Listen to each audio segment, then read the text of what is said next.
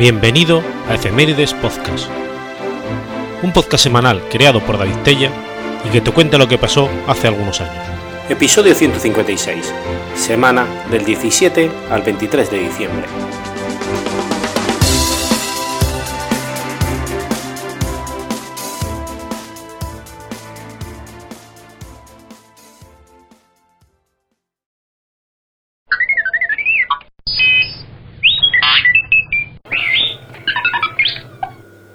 17 de diciembre de 1956.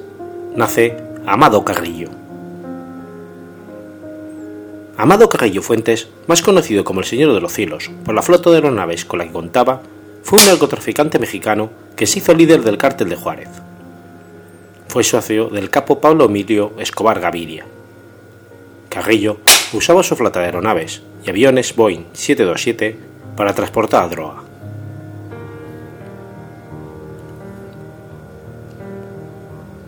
Antes de la muerte del colombiano Pablo Emilio Escobar Gaviria, Amado Carrillo controlaba el cártel de Juárez.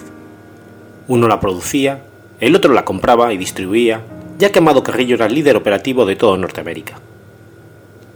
Fue conocido como el Rey del Oro Blanco, durante su tiempo el más poderoso entre los cuatro cárteles que operaba en México, el de Juárez, el del Golfo, el de Sinaloa y el de Tijuana.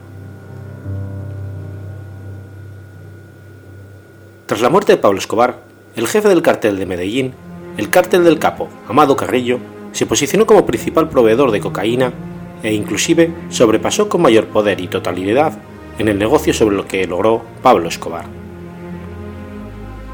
El Señor de los Cielos, a diferencia de Pablo Escobar, era discreto y aprendió que no era bueno aparentar y aparecer en las noticias. Durante el tiempo que dominó el negocio, muy pocos periodistas se atrevían a escribir algo sobre él. Según la DEA, el cártel de Juárez ganaba de 200 a 300 millones de dólares por semana, y el 1% de ese dinero era para sobornos. Dos meses antes de que Amado Carrillo falleciera, había perdido a su principal operador, el general José Jesús Gutiérrez Rebollo. Este militar tenía una fama de inquebrantable duro y contundente, y tras dirigir muchas detenciones de narcotraficantes minoristas, fue nombrado máximo responsable de la lucha contra la droga en México. Estados Unidos apoyó al militar, pero unos meses después se descubrió que estaba en contubernio con Carrillo.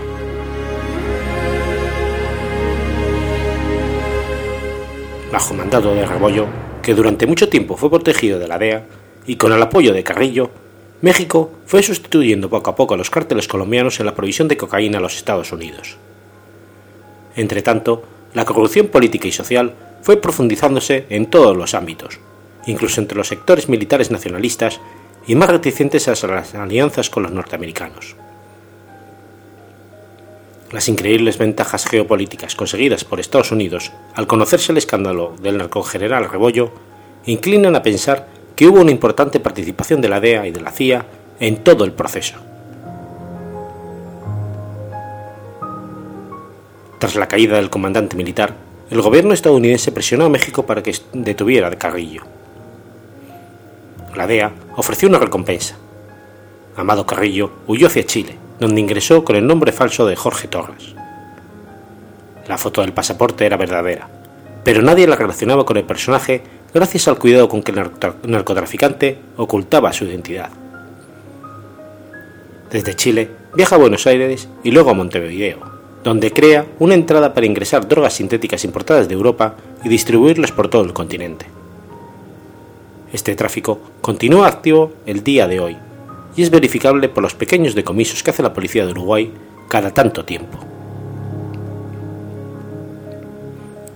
En 1997, Amado Carrillo viaja a Brasil para someterse a una cirugía estética que finalmente no pudo concretar. Por lo que se seleccionó un grupo de cirujanos plásticos liderados por el doctor Miguel Ángel Orozco, quienes lo operaron en un hospital privado de México.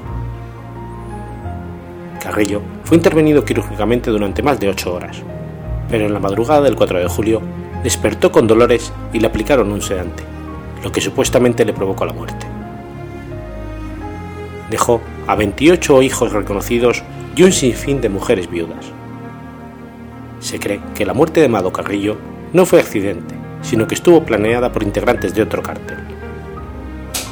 La policía tiene fundadas sospechas que pudo ser un asesinato, así como también hay sospechas de que sigue vivo. Los doctores encargados de operar a Amado Carrillo fueron asesinados cuatro meses después. El cártel de Ciudad de Juárez, la mayor organización criminal de América, quedó dirigida por un consejo formado por dos de los hermanos de Amado Carrillo, Vicente Carrillo Fuentes, el viceroy, y Rodolfo Carrillo Fuentes, el niño de oro. El compadre del Señor de los Cielos, Ismael el Mayo Zambada, y Joaquín Guzmán Loera, el Chapo Guzmán, acordaron llamarle la Alianza Triángulo de Oro. Durante una larga temporada, el negocio funcionó de forma estable, hasta que Joaquín Guzmán Loera, el Chapo Guzmán, se negó a pagar el impuesto que exigía el cartel de Juárez por utilizar la plaza de trasiego de droga hacia Estados Unidos. En 2004, el Chapo Guzmán, en el marco de la disputa, ordena asesinar a Rodolfo Carrillo Fuentes, el niño de oro, ese mismo año. Los Carrillo Fuentes, en venganza, matan a Arturo Guzmán, el pollo, hermano del Chapo Guzmán, en el penal de La Palma, lo que puso fin a la alianza. Su hijo, Vicente Carrillo Leiva, alias el ingeniero, fue detenido por la policía el 1 de abril de 2009 en su casa de las Lomas de Chapultepec, en la Ciudad de México. Desde entonces fue sujeto a seis procesos penales, pero al final fue asuelto de cuatro de estos casos. En el Penal Federal de Occidente, en Jalisco, el ingeniero terminó de purgar la última pena de siete años y seis meses de prisión que se le impuso por el delito de lavado de dinero, obteniendo nuevamente su libertad el 12 de junio de 2018. Muchos han especulado sobre si realmente Carrillo falleció en el hospital donde se aseguró que sucedieron los hechos. Se habla sobre una supuesta planeación donde se fingiría la muerte del capo, dándole así total libertad para movilizarse. Aunque nada se ha comprobado, el misterio que rodea la historia del Señor de los Cielos sigue siendo motivo de debate, dando lugar a documentales, libros, series sobre la vida del capo.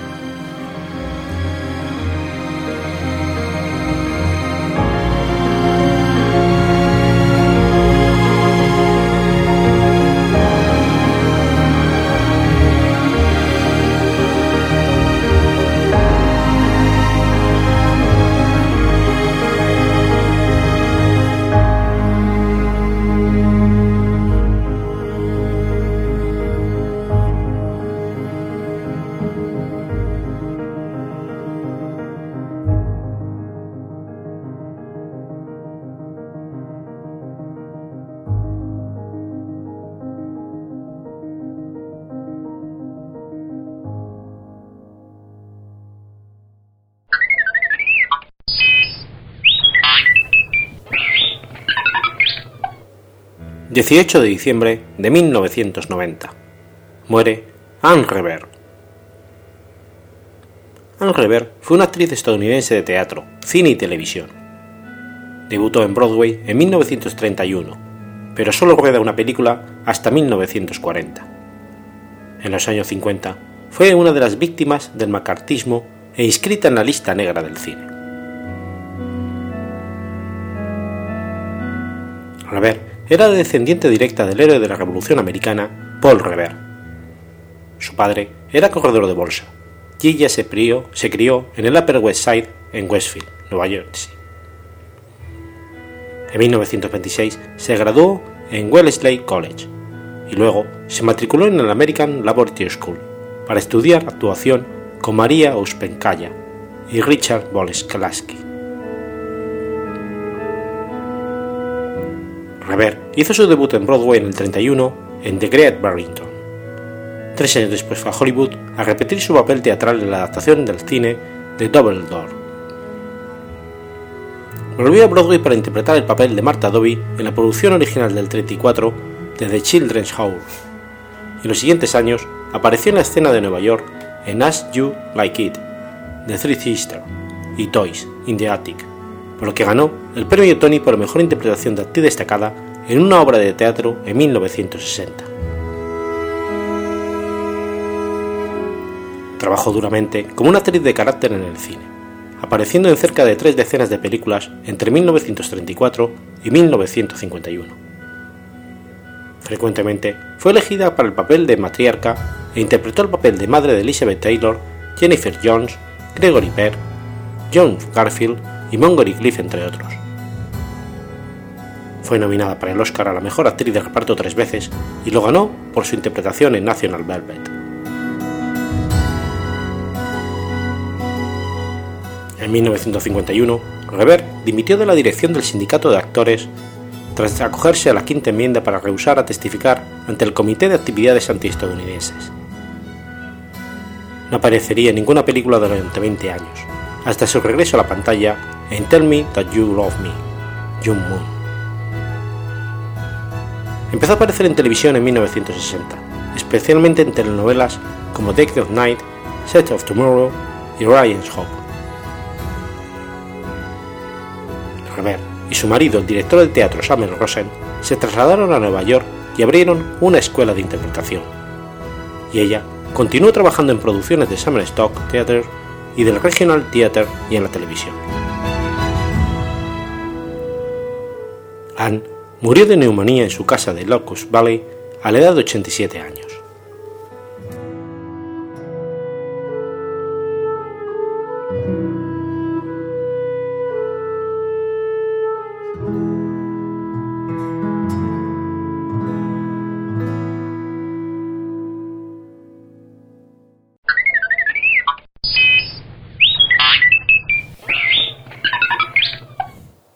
19 de diciembre de 1741. Muere Pitius Johansen. Vitus Jonassen Bering fue un marino y explorador danés al servicio de la Marina rusa. Un capitán comandor, conocido entre los marinos rusos con el nombre de Iván Ivanovich. Es conocido por haber dirigido dos importantes expediciones rusas a Kamchatka, en las que exploró la costa siberiana y logró navegar por aguas del estrecho de Bering y alcanzar la costa occidental de América del Norte. Vitus Bering nació en Horsen, Dinamarca, y tras un corto viaje a las Indias, se alistó en la Armada de Rusia en 1703, sirviendo en la flota del Mar Báltico durante la Guerra del Norte. Entre 1710 y 1712 estuvo destinado en la flota del Mar de Azov, en Tagarov, donde participó en la Guerra ruso-turca de 1710 se casó con una rusa y solo regresó brevemente a su país natal en 1715. Una serie de exploración en la costa norte de Asia le llevó a su primer viaje a la península de Kamchatka.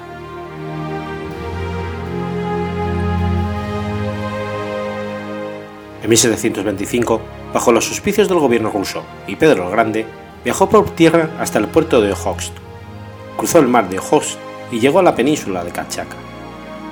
Allí construyó el barco San Gabriel y en 1728 a bordo de él emprendió rumbo al norte. El día de San Lorenzo, el 10 de agosto de 1728, describió la isla de San Lorenzo. La isla fue el primer lugar conocido en Alaska que fue visitado por los exploradores occidentales. El 16 de agosto redescubrió las islas de Diomedes, a la que bautizó por ser el día de San Diomedes según el calendario ortodoxo ruso. Siguió hacia el norte, y hasta que ya no visto tierra en esa dirección, demostrando así que Rusia y América estaban separadas por el agua. A su regreso, Bering fue criticado porque no había logrado avistar el continente americano, envuelto en la niebla. Al año siguiente, comenzó una búsqueda hacia el este, para encontrar el continente americano, pero no lo logró, aunque redescubrió la isla de Ratmanov, la más occidental de las Islas Diomedes, ya descubierta por Simon Degner. En el verano de 1730, Bering regresó a San Petersburgo. Durante el largo viaje a Siberia, que le supuso cruzar todo el continente asiático, Bering cayó gravemente enfermo y cinco de sus hijos murieron durante la travesía.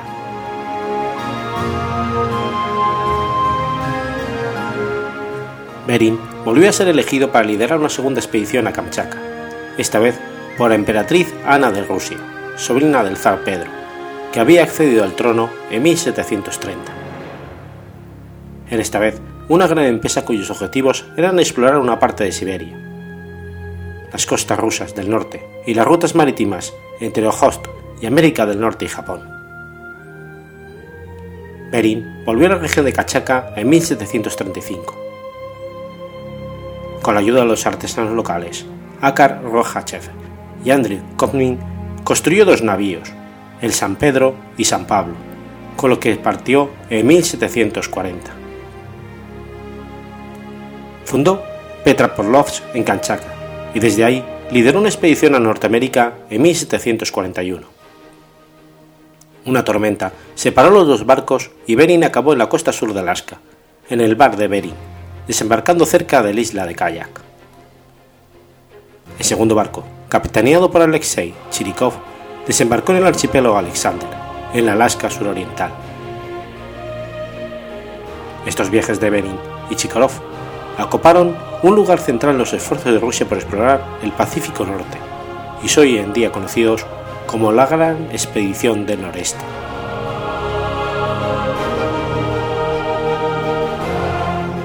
Las duras condiciones de la región obligaron a Bering a regresar.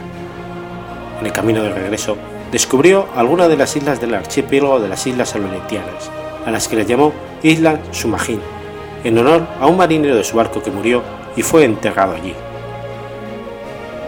Bering enfermó, y al no poder gobernar su navío, tuvo que refugiarse en las Islas del Comandante, al suroeste del mar de Bering. El 19 de diciembre de 1741, Pitus Bering murió de escorbuto en la isla que lleva su nombre, una isla donde también murieron 28 miembros de su tripulación.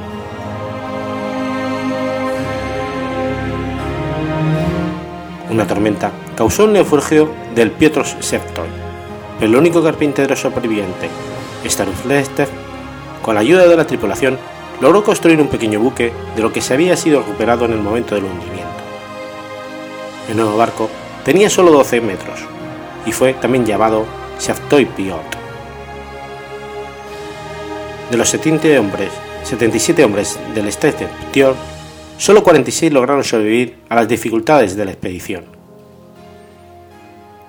La última víctima falleció el día antes de la llegada. Sievatop Piotr continuó en servicio durante 12 años, navegando entre la península de Kanchaka y Ojost hasta 1755. Su fabricante, Stubdestrev, regresó a su hogar cubierto de honores y más tarde construyó otras embarcaciones.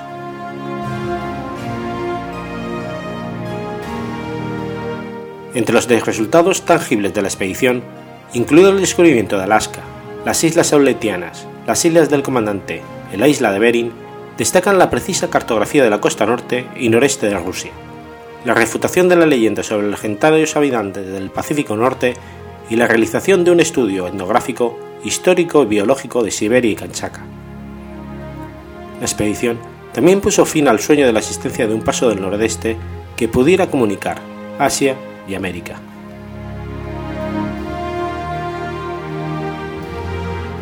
La segunda expedición de Kanchaka, con sus 3.000 participantes, directos e indirectos, fue una de las mayores expediciones de la historia. El coste total de la empresa, financiado por el Estado ruso, tuvo un coste de la increíble suma para el periodo de 1,5 millones de rublos, más o menos una sexta parte de los ingresos de la Rusia de 1724.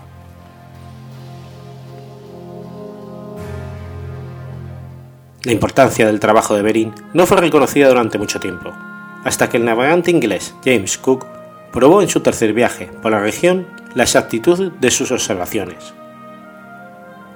Muchos accidentes geográficos de la zona por él explorada llevan ahora su nombre, como el estrecho de Bering, la isla de Bering o el mar de Bering. Además, la región asiatoamericana interpretada por, integrada por Alaska, el extremo este de Siberia, el estrecho de Bering y los mares de Bering y Chuchi lleva su nombre, Beringia, así como el puente de hielo que antiguamente comunicaba ambos continentes, el puente Beringia. En agosto de 1991, los restos de Bering y cinco de sus tripulantes fueron descubiertos por un transporte marítimo ruso-danés. Los cuerpos fueron transportados a Moscú, donde los médicos lograron establecer su apariencia. Sus dientes no tenían signos evidentes de escorbuto, lo que conduce a la conclusión de que murió de otra enfermedad. En el 92, los cuerpos de Bering y otros marineros fueron reenterrados de nuevo en la isla de Bering.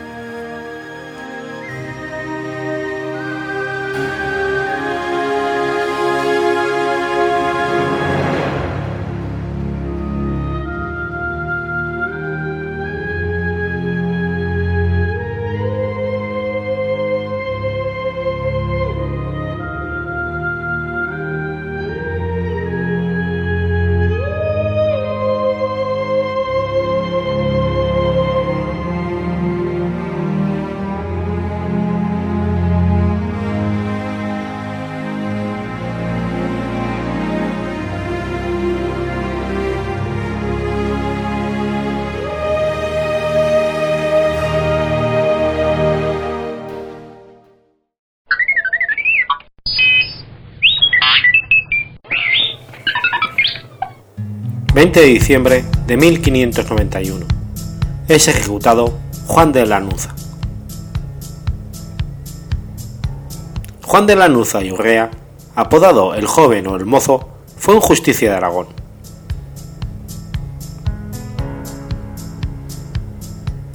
Hijo de Juan de Lanuza y Perellós, predecesor en el cargo, y Catarina Urrea, nació en 1564 Contaba con 27 años cuando tomó posesión del cargo de justicia de Aragón el 22 de septiembre de 1591, al morir su padre.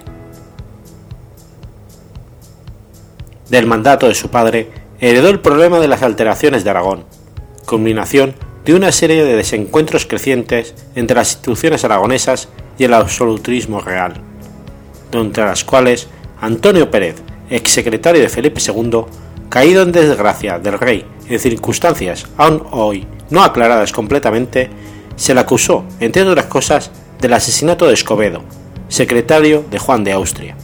Por su condición jurídica de aragonés, se acogió al derecho de manifestación de los fueros de Aragón, que le permitían ponerse bajo la protección del justicia, en la cárcel de justiciado, donde no podía ser maltratado ni sometido a tortura, en tanto se le sustanciaba un proceso con garantías jurídicas.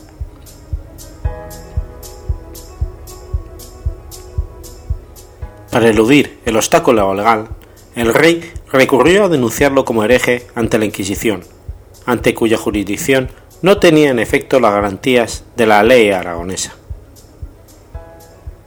Al intentar trasladarlo desde la cárcel de manifestados a la Inquisición, estallaron en Zaragoza violentos disturbios, ante lo que para muchos era una burda maniobra de Felipe para burlar las leyes aragonesas, y hubo que suspenderse el traslado.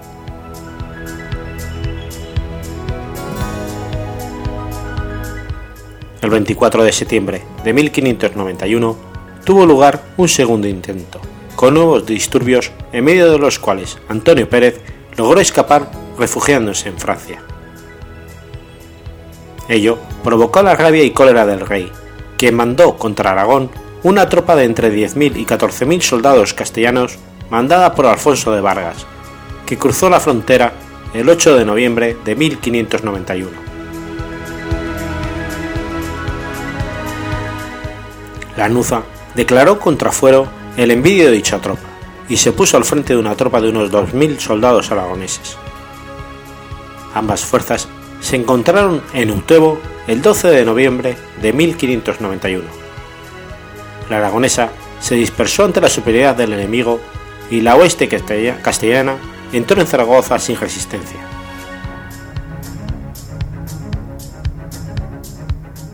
Lanuza, después de un mes refugiado en Épila, tomó la decisión inconsciente de volver a la capital aragonesa, donde fue detenido el 19 de diciembre de 1591.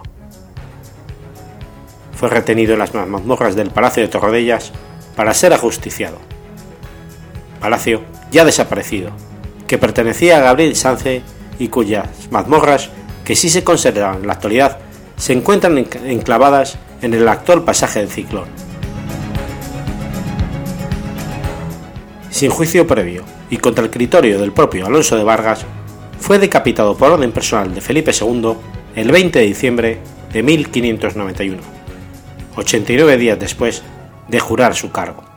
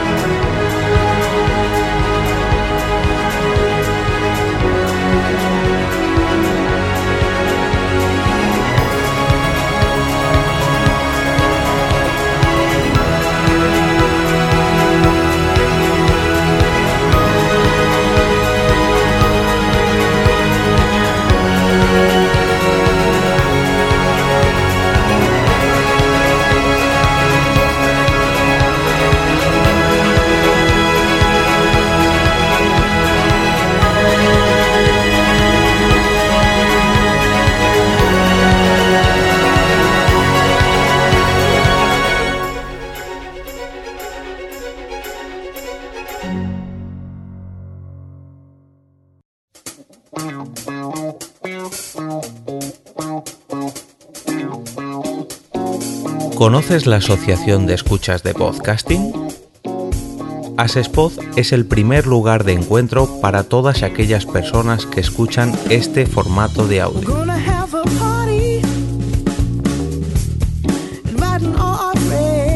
Compartimos, comentamos y escuchamos una gran cantidad de podcasts, pero seguro que no los conocemos todos.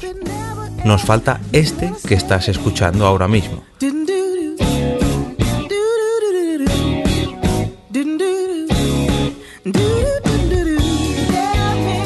Queremos que tú, oyente de este podcast, formes parte de todo esto. Asociate gratis en nuestra web, asespod.org. Búscanos en las redes sociales, Twitter, Facebook y Google ⁇ Recuerda, asespod.org.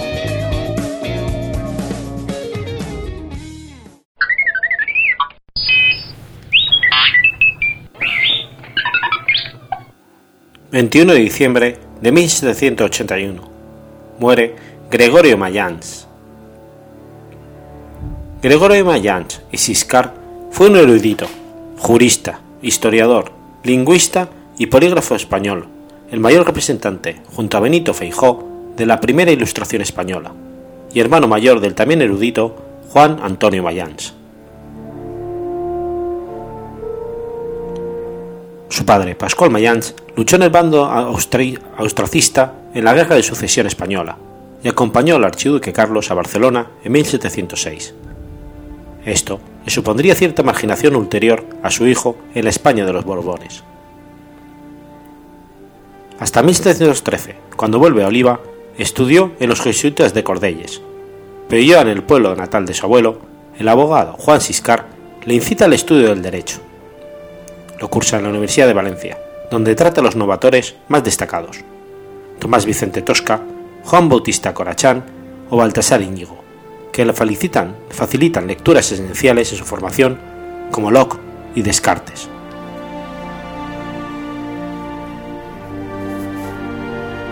En 1719 va a Salamanca para profundizar sus estudios jurídicos. Uno de sus profesores, Morrul, le pone en contacto con el helenista Manuel Martí, deán alicantino, que será su mentor y guía de lecturas clásicas, tanto españolas como latinas y griegas, y que encauzará su vocación hacia las humanidades inclinándola al estudio del Renacimiento y los humanistas españoles del siglo XVI, Antonio de Nebrija, Benito Arias Montano, Fray Luis de Granada y Fray Luis de León, Francisco Sánchez de las Brozas, el Brocense, Juan Luis Vives, San Juan de la Cruz, Teresa de Ávila, entre otros. Toda su vida se consagrará a recuperar esta tradición, que el gusto ilustrado conservaba, dilapidada o olvidada por la España del barroco.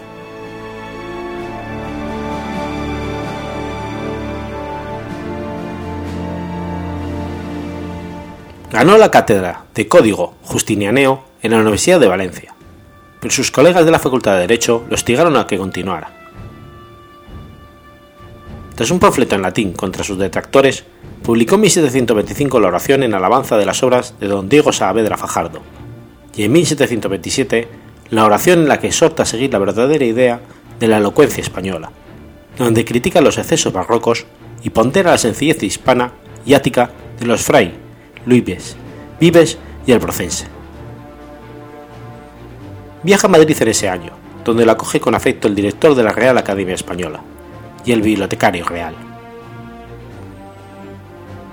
Se cartea con Benito Jerónimo Feijó, pero romperá con él, al igual que con el padre Enrique Flórez, por la presunta superficialidad de sus conocimientos. Defendió por entonces la reforma de los estudios jurídicos en el sentido de disminuir la preponderancia del derecho romano y aumentar la atención sobre el derecho autónomo español, nudo de una reforma general de la educación que expondrá más tarde, sin fruto, al ministro José Patiño. En esta ocasión recomendaba, por ejemplo, que el latín se enseñase en lengua vulgar y se funde en el estudio de los autores clásicos y no en el latín eclesiástico, opinión que ya sostuvo el humanista español del siglo XVI, Pedro Simón de Abril.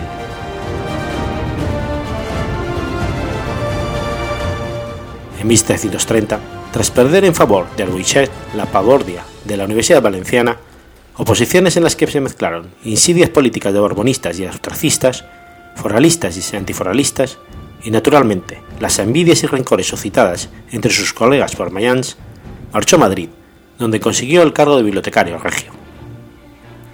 Allí editó en 1732 sus Epistolarum Libris Ex, que le abrieron las puertas entre los humanistas de media Europa, y en 1733 su orador cristiano. Durante siete años fue oficial de la Biblioteca Real.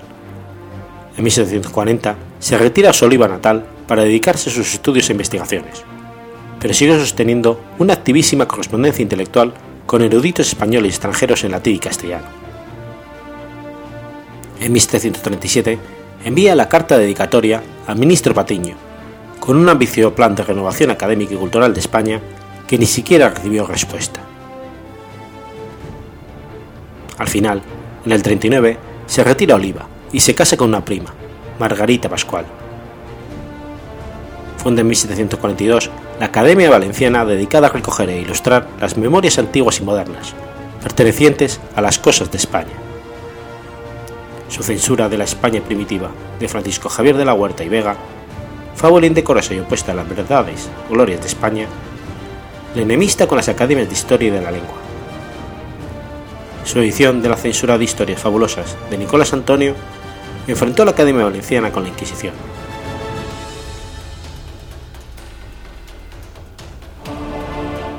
Al llegar Fernando VI al trono, el ministro Ensenada le rescata del forzado retiro y totalmente reivindicado por Carlos III, le nombra alcalde de Casi Corte.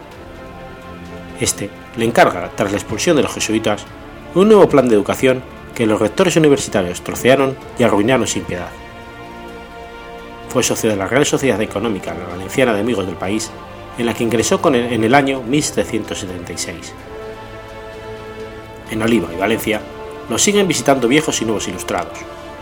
El médico valenciano y filósofo ecléctico Andrés Piquer, Francisco Pérez Bayer, Muñoz, Cerdá Rico, Cabanilles y Blasco, entre otros dedicó sus últimos años a preparar la edición de la obra completa de su adorado Juan Luis Vives, pero sobrevino la muerte, ya octogenario, en 1781.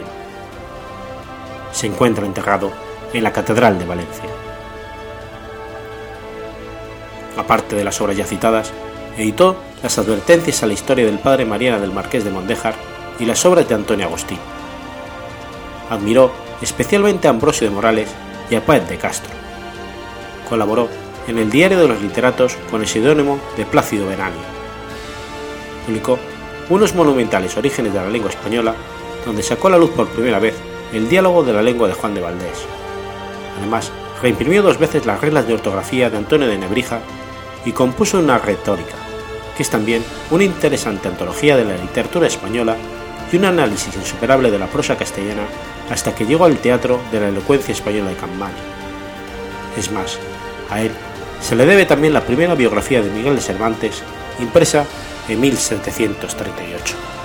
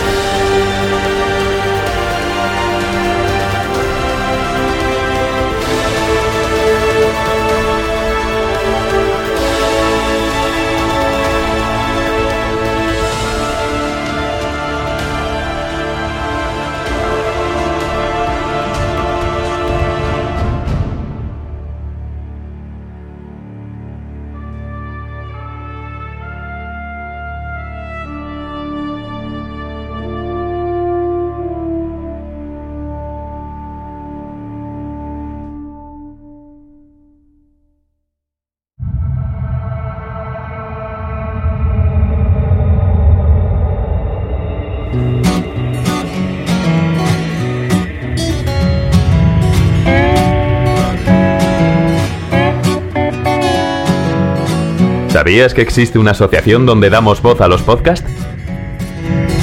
La asociación Podcast nace con el propósito de aunar intereses relacionados con el podcasting, ofreciendo formación, soporte y una mesa de debate sobre el podcasting, no solo en España, sino también en toda Hispanoamérica.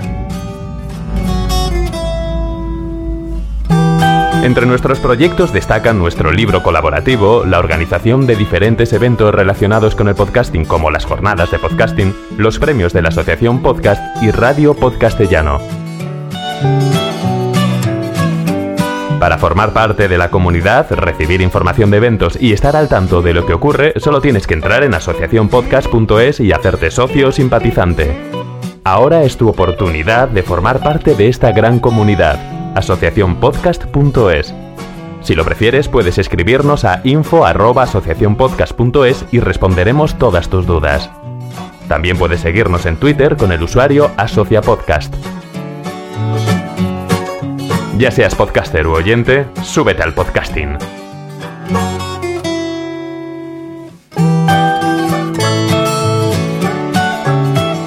Gracias, de nada. Súbete al podcasting.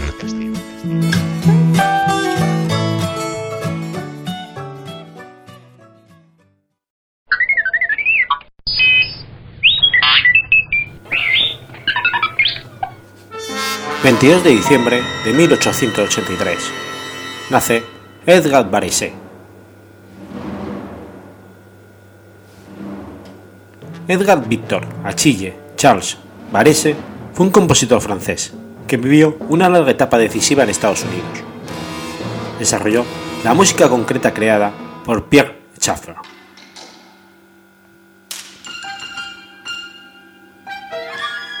La música de Varese se caracteriza por enfatizar tanto timbre como ritmo, y en ella se acuñó el término de sonido organizado, para hacer referencia a su propia estética musical. Su concepción de la música refleja una visión del sonido como materia viva, y el espacio musical abierto en lugar delimitado. Varese concebía los elementos de su música en términos de sonido de masas, comparando la organización de los mismos con el fenómeno de la cristalización.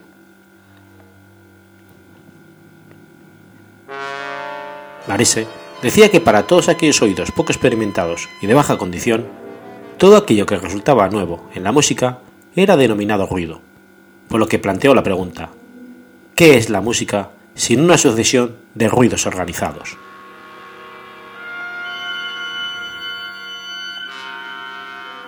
A pesar de que toda su obra no dura más de tres horas, este autor ha sido reconocido como una gran influencia en la música por parte de grandes compositores de finales del siglo XX. Parece vislumbró un gran potencial en la utilización de medios electrónicos para la producción sonora, y su uso de otros nuevos medios electrónicos sumado al de nuevos instrumentos, lo llevó a ser conocido como el padre de la música electrónica, mientras que Henry Miller le describió como el coloso estratosférico del sonido.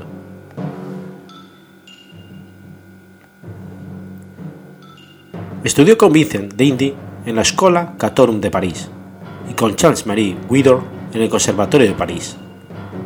Después viajó a San Petersburgo donde conoció a Richard Strauss y Ferruccio Busini. En 1913 regresó a París, pero en el 15 emigró a California.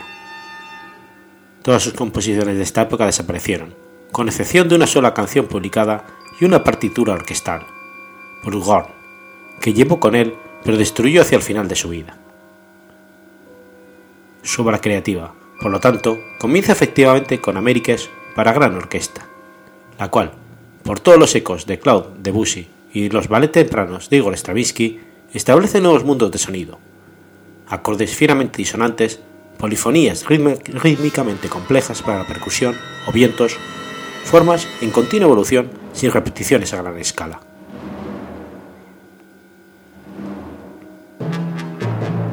En 1921, él y Carlos Salcedo Jr. fundaron la Internacional Composer Group, que dio las primeras interpretaciones de algunas de sus obras para conjuntos pequeños, prominentemente vientos y percusiones, y presentaron las innovaciones de Américas en forma compacta, hyperprints, octandre e integrales. Siguió una larga estancia en París, durante la cual escribió Ionisation para orquesta de percusión se interesó también por los instrumentos electrónicos y escribió para dos teremines, bajo, metales, teclados y percusión en ecuatorial. El solo de flauta de densidad 21.5 fue su última obra terminada en las siguientes dos décadas. Durante este nuevo tiempo, habló esporádicamente e hizo planes para escape, obra que haría uso simultáneo de transmisiones de radio de todo el mundo un Etude pour Space para coro, pianos y percusión se ejecutó en 1947. Por entonces, con la música electrónica por fin siendo una posibilidad real gracias al desarrollo de la cinta de grabación, produjo Desert para vientos, percusión y cinta, y un poema electrónico. Sus últimos años los dedicó a proyectos sobre temas de la noche y la muerte, como la Nocturnal, obra inconclusa para voces y orquesta de cámara.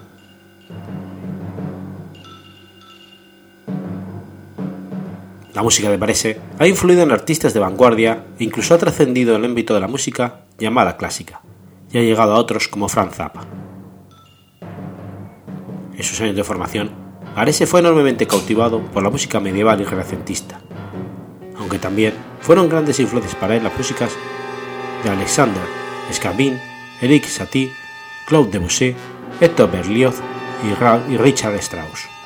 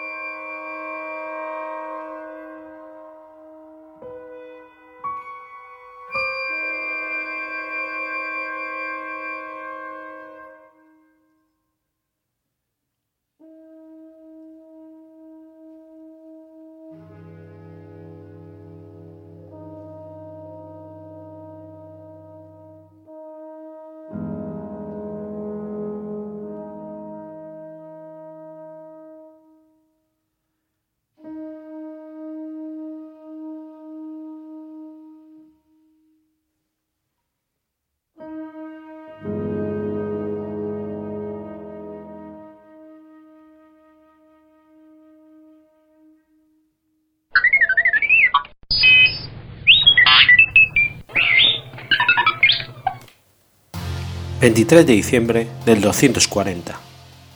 Nace Zenobia.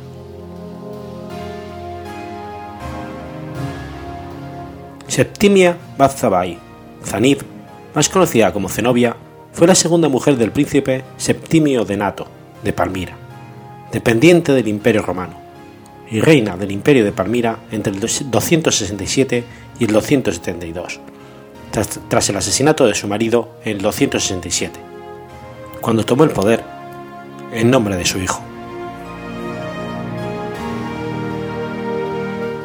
La sociedad de Palmira era una amalgama de tribus semíticas, en la mayoría arameos y árabes, y Zenobia no puede, ser identificada en ningún grupo. Como ella era de Palmira, puede que tuviese sangre árabe y aramea. La información sobre sus ancestros y sus conexiones familiares inmediatos es escasa y contradictoria. No se sabe nada acerca de su madre y se discute acerca de la identidad de su padre, quien podría haber sido Zabai ben Selim o Julio Aurelio Zenobio. Fuentes maniqueas mencionan a una Nasa, hermana de la reina de Palmira, pero esas fuentes son confusas y Nasa puede referirse a Zenobia misma. Es dudoso que Zenobia tuviera una hermana. La historia augusta contiene detalles acerca de su corta vida, aunque su grado de certeza es dudoso. En su niñez, su pasatiempo era la caza, y aparentemente no era una plebeya, sino que había recibido una educación apropiada para una noble muchacha de Palmira. Además de su lengua materna, el arameo de Palmira, Zenobia era capaz de hablar el latín y fluidamente el arameo egipcio y el griego.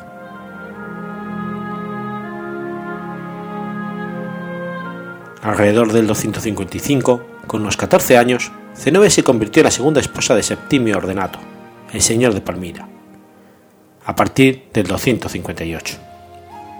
Al casarse, adoptó el pronomen Septimia, aunque firma con su nombre arameo Bat Zabai. Con este matrimonio recibió un hijastro llamado Airán, hijo del primer matrimonio de Odenato. Alrededor del 266, Odenato y Zenobia tuvieron un hijo, Lucius Lulius Aurelio Septimio Vallataus Atenodoro, más conocido como Badalato. En el 267, su marido y su jastro fueron asesinados por su sobrino y primo Meonio, y ella los sentenció a muerte. Su hijo Babalato tenía entonces solo un año de edad, por lo que Zenobia sucedió a su esposo y gobernó Palmira como regente del menor. A ambos le fueron otorgados los títulos honoríficos de Augusta y Augusto.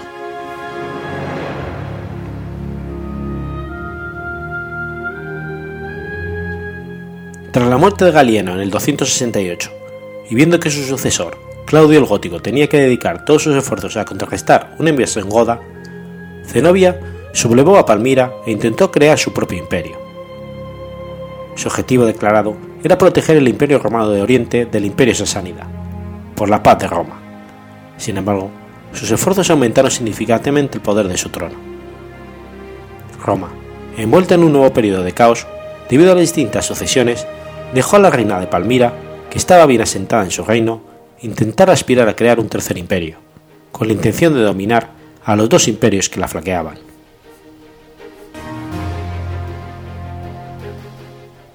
Zenobia fortificó y embelleció la ciudad de Palmira, que contaba entonces con una población que superaba los 150.000 habitantes. Las murallas que rodeaban la ciudad, según se decía, tenían 21 kilómetros de circunferencia. Contaba con una avenida custodiada por grandes columnas corintias de más de 15 metros de altura. Estaba llena de hermosos templos, monumentos, jardines y edificios públicos, entre ellos destacaba el Templo del Sol.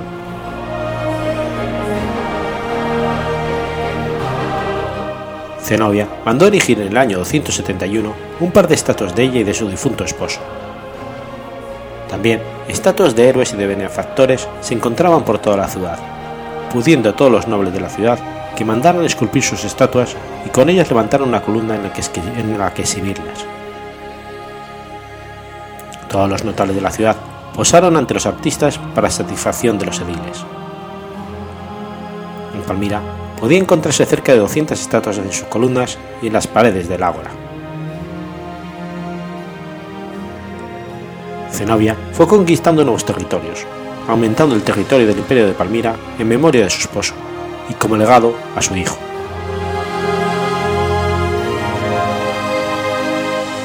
En el 269, Zenobia, su ejército y el general Zabdas conquistaron violentamente Egipto con la ayuda de su aliado egipcio Timagenes y su ejército. El prefecto romano de Egipto, Probo Tanagrio y sus fuerzas trataron de expulsarles de allí, pero el ejército de Zenobia capturó y decapitó a Probo. Zenobia se proclamó reina de Egipto y acuñó monedas en su nombre. En ese momento su reino se extendía desde el Nilo hasta el Éufrates.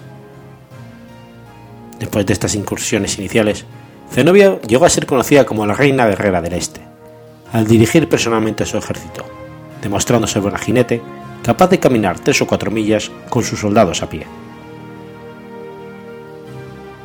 Zenobia hizo expediciones con, con su gran ejército y conquistó Anatolia hasta Ancira y Calcedonia, y más tarde Siria, Palestina y el Líbano.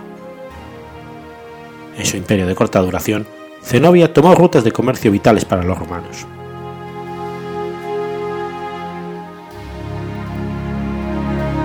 El emperador Aureliano, subido al trono en el año 270, tras estabilizar la frontera del Danubio, decidió finalmente emprender una campaña militar contra ella.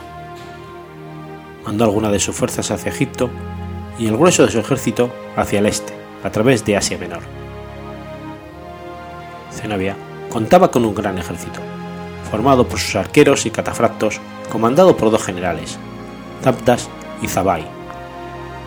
Pero Aureliano conquistó Egipto y lanzó sus fuerzas hacia Siria. Zenobia fue derrotado en Hermesa, actual Homs, y se retiró a Palmira, donde fue sitiada por Aureliano en el 272. Palmira había hecho acopio de víveres y confiaba en la fuerza de sus excelentes arqueros, esperando resistir durante meses. Pero gracias a los jefes árabes del desierto, que Zenobia había desdeñado, Aureliano venció la resistencia de la ciudad. Zenobia y su hijo se escaparon de allí en camello con ayuda de los sasánidas, pero fueron capturados en el río Éufrates por los jinetes de Aureliano, y se ordenó que fueran llevados a Roma. El corto reinado de Zenobia sobre Egipto y el imperio de Palmira había terminado. Los palmiranos restantes que se negaron a rendirse fueron capturados y ejecutados por orden de Aureliano.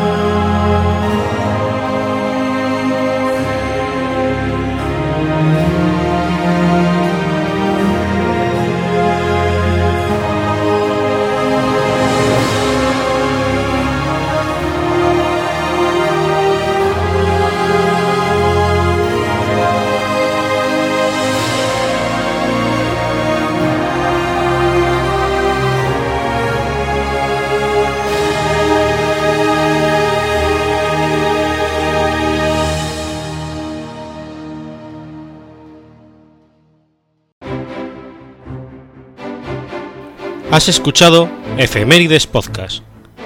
Si quieres ponerte en contacto conmigo, puedes hacerlo por Twitter a la cuenta arroba efemeridespod o mi cuenta personal, arroba telladavid, o por correo electrónico a la dirección efemeridespod.gmail.com.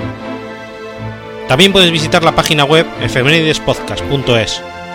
Y recuerda que puedes suscribirte por iTunes y por iBox, y tienes un episodio nuevo cada lunes.